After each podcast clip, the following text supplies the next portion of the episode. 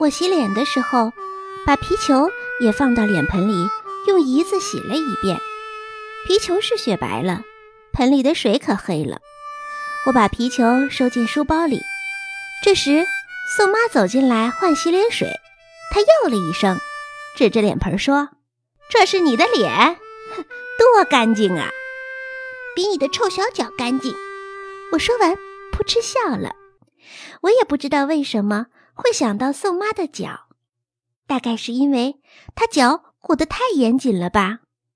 妈妈说过，里面是臭的。宋妈也笑了，她说：“你嘴巴厉害不是？咬不动烧饼可别哭啊！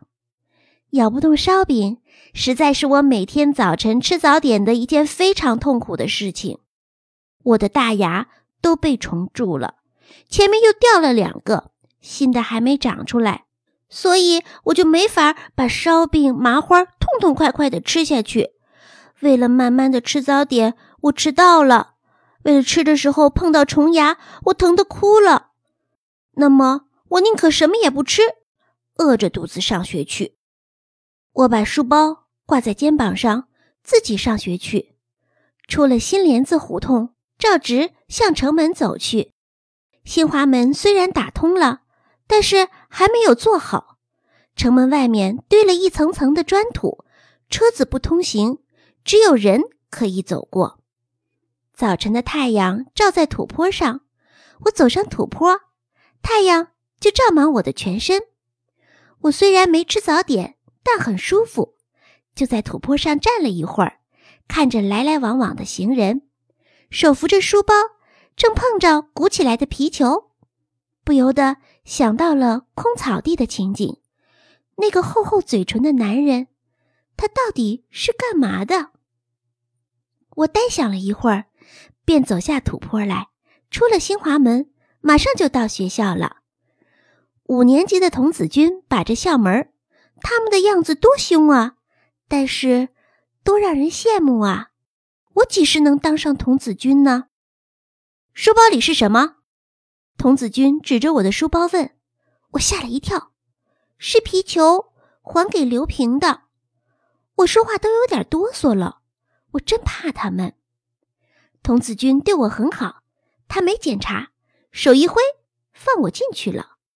我可看见他从别人同学的裤袋里查出蚕豆来，查出山楂糖来，全给没收了，不许带吃的。进了教室，我掏出皮球来给刘平，他愣着了，大概是忘了。我说：“是你们那天丢的皮球啊。”他这才想起来，很高兴的接过去，也不说声谢谢。有些同学们在吵吵闹闹，他们说欢送毕业同学，全校要开一个游艺会，在大礼堂，每一班都要担任游艺会的一项表演节目。吵的就是我们这一班会表演什么？我真奇怪，他们的消息是从哪儿得来的？我怎么就不知道这些事情？在上课的时候，果然老师告诉我们，一二年级的同学不会表演整出的话剧什么的，只好唱唱歌、跳跳舞。教跳舞、唱歌的韩老师要从。一二三年级的同学里选出几个人来合唱《麻雀与小孩》啊，那是多么好听的、好看的一出歌舞啊！老师会选谁呢？会选我吗？我心跳了，因为我喜欢韩老师，她是我们附小韩主任的女儿。她冬天穿一件藕荷色的旗袍，周身镶了白兔皮的边儿。在大礼堂里教我们跳舞，拉圈的时候，他刚好拉着我的手，他的手又热又软，我是多么喜欢他呀！他喜欢我吗？还有林英子当小麻雀，啊，我在做梦呢，什么也没听见。什么？真的在叫我的名字吗？林英子，从明天起，下了课要晚点回家。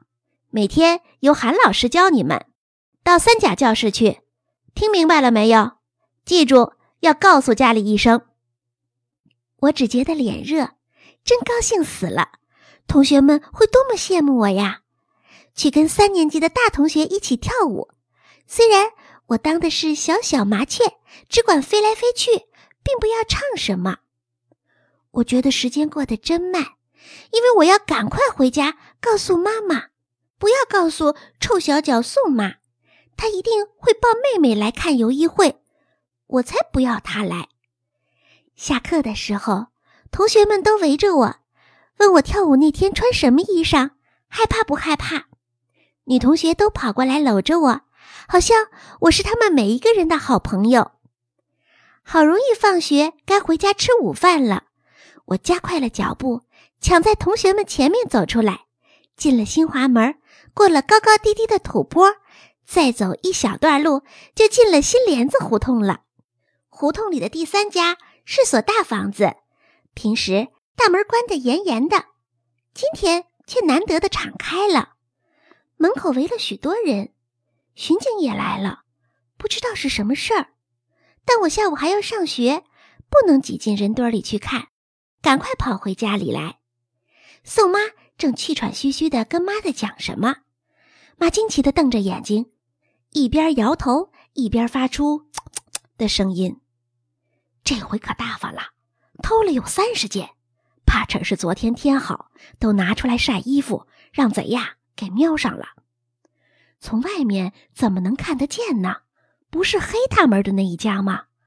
我路过也难得看他们开门呢，总是阴森森的。今天大门一敞开，咱们才看见，真是天蓬石榴金鱼缸，院子可敞亮了。现在怎么样了呢？巡警在那儿查呢。走，猪猪，咱们再去看看。宋妈领着小妹妹回头看见了我，小英子，你去不去看热闹？热闹？人家丢了那么多东西，多着急呀！你还说是热闹？我撇了他一嘴，哼，好心没好报。宋妈终于又抱着妹妹走了。我在饭桌上告诉妈妈，我参加表演《麻雀与小孩》的事儿，妈妈很高兴。她说要给我缝一件最漂亮的跳舞衣，我说缝好了就锁在箱子里，不要被贼偷走啊！不会的，别说这样的丧气话。妈妈说，我忍不住又问妈妈：“妈，贼偷了东西，他放在哪里呢？”把那些东西卖给专门收赃的人。收赃的人是什么样？人都一个样。谁脑门子上也没刻着哪个是贼，哪个又不是，所以我不明白呀。我心里正纳闷一件事儿呢。嗨，你不明白的事儿啊多着呢。上学去吧，我的傻丫头。妈妈的北京话说的这么流利，但我笑了。妈妈说傻丫头，这个傻根本就发成了撒的音。好的，我的傻妈妈。说完，我赶快跑了。